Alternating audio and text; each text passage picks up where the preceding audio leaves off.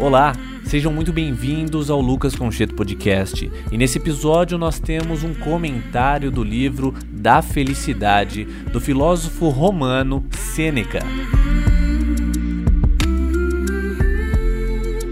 Vamos para um trechinho do livro para entender um pouco do que se trata a obra. O livro da Felicidade de Sêneca é uma reflexão em torno da boa vida. Eu vou ler um trecho para situar o ouvinte. Todos os homens querem viver felizes, mas para descobrir o que torna a vida feliz, vai se tentando, pois não é fácil alcançar a felicidade, uma vez que quanto mais a procuramos, mais dela nos afastamos.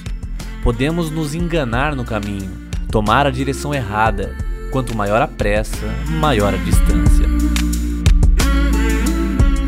É um trecho do livro Da Felicidade de Sêneca, mas antes de falar um pouco sobre Sêneca, vamos entender qual era a escola filosófica desse grande pensador e o porquê ela é tão significativa no meu ponto de vista. O Sêneca ele fazia parte do que a gente chama de estoicismo. O estoicismo foi uma escola, uma linha de pensamento fundada por um cara chamado Zenão de Sítio. Ele é de 334 a.C., mais ou menos.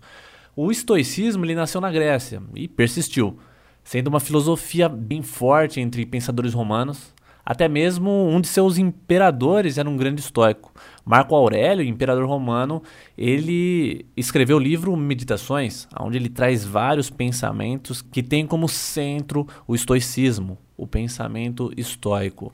Mas para a gente se situar, o que é o estoicismo? É uma escola filosófica que preza pela busca da boa vida, da sabedoria e do autocontrole. É uma vida que é harmonizada com a natureza onde se aceita a natureza das coisas, a aceitação das coisas como são. O estoico, ele não se preocupa com aquilo que ele não pode controlar.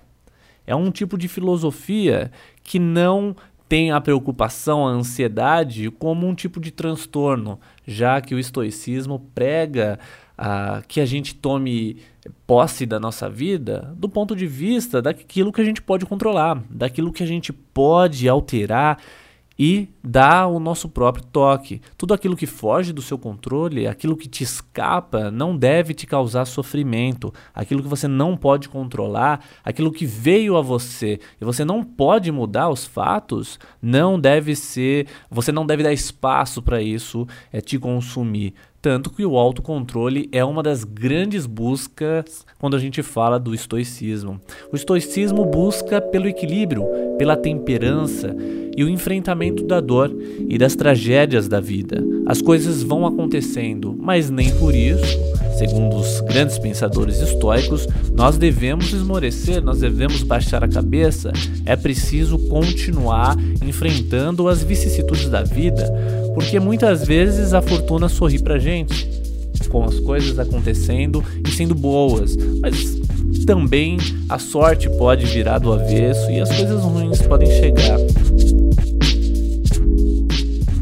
É preciso entender que muitas dessas coisas nos fogem o controle, não estão é, perto é, do nosso comando. As coisas que nos acontecem, boa parte, são da vida, são coisas como são. E o estoicismo nos ajuda a manter o autocontrole, entendendo quando algo pode ou não ser controlado. Aquele celular que você derrubou no chão e quebrou a tela, deixa para lá, já aconteceu. Não tem nada que você pode fazer para mudar o que aconteceu. A questão é aprender a lidar com a coisa é, que desandou, a coisa que não aconteceu como deveria.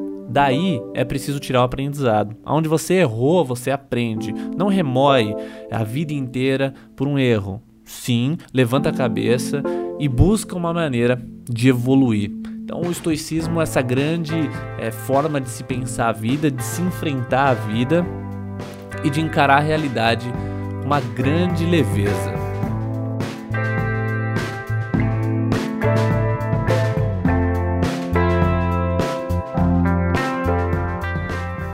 Falar agora de Sêneca. Quem foi ele? Sêneca foi um cara poderoso de Roma, um dos grandes intelectuais do período.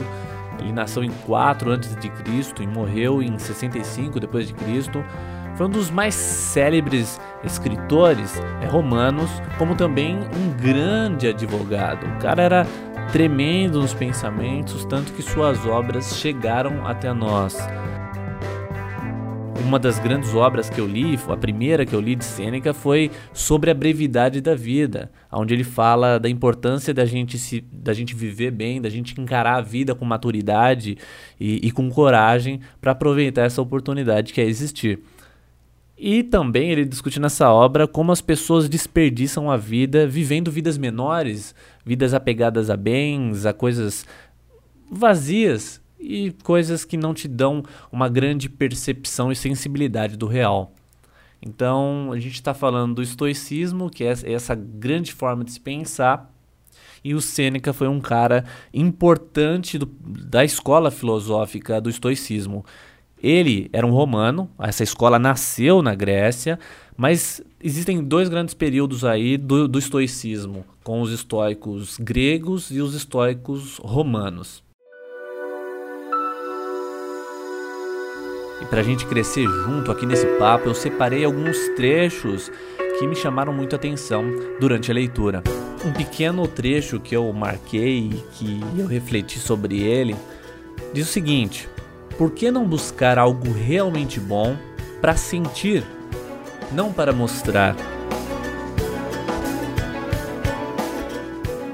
Acho que isso fala muito com o nosso tempo, onde a gente vive muito de aparências, cercado é, de informação e produzindo muito conteúdo nas redes sociais, mostrando a, tudo aquilo que a gente acha que é, né?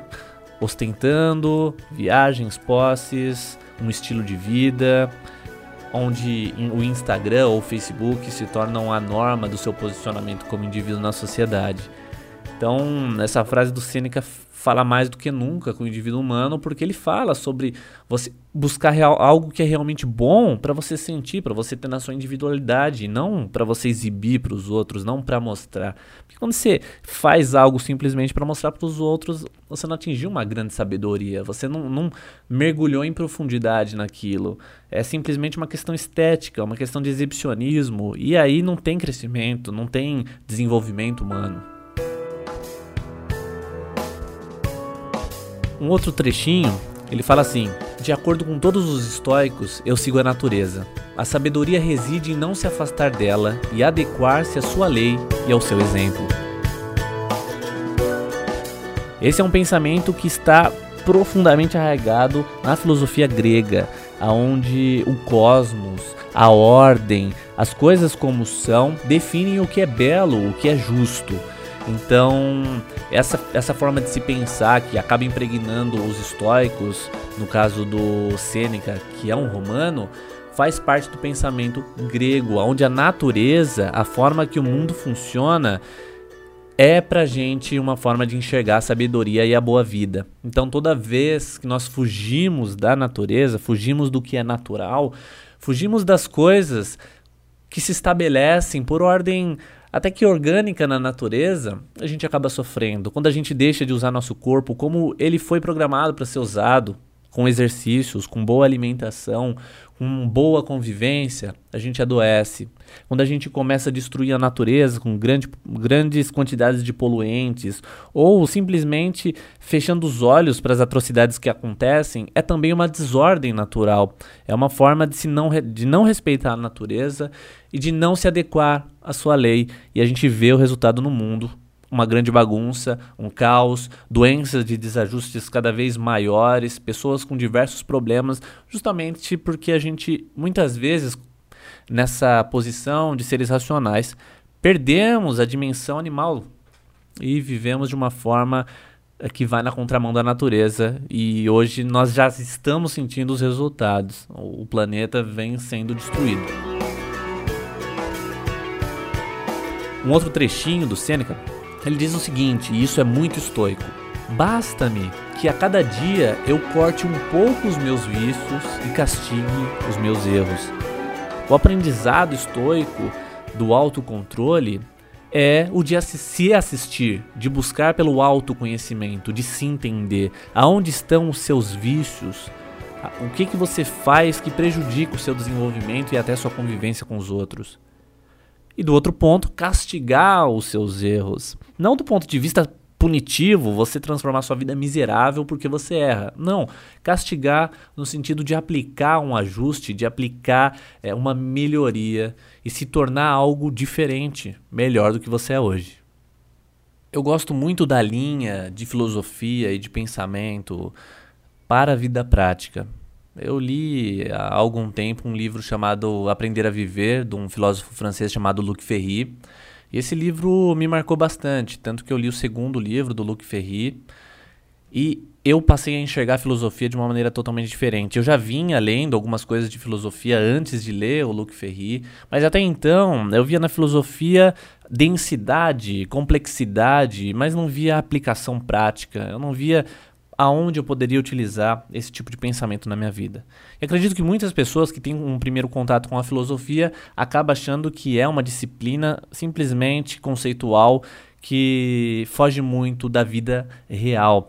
E a filosofia, quando a gente vai na sua origem pelos gregos, com Sócrates, por exemplo, você percebe que a, a filosofia era utilizada para buscar pela boa vida. Como se viver como se estabelecer convivência e como aproveitar da melhor maneira possível essa oportunidade de existir. E, e as questões que eram feitas pelos, pelos primeiros filósofos estavam em torno dessas, dessas questões, dessas ideias.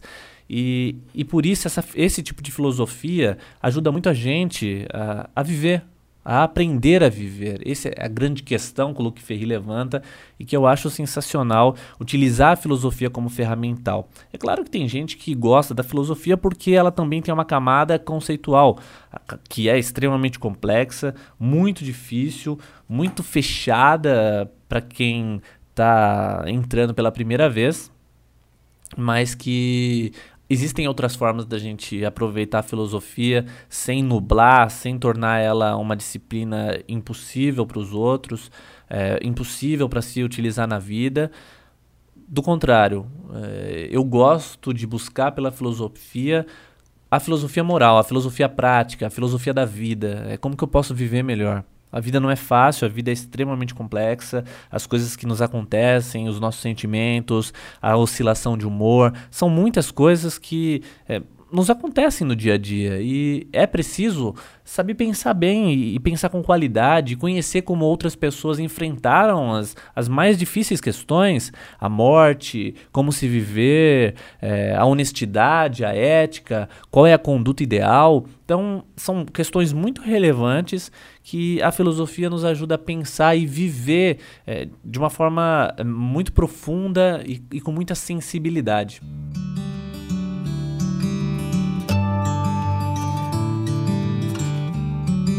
Esse foi mais um de nossos episódios.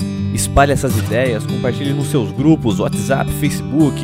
Passe essas ideias adiante. Para falar comigo é muito fácil, basta chamar no Instagram Lucas Concheto. Até o próximo episódio.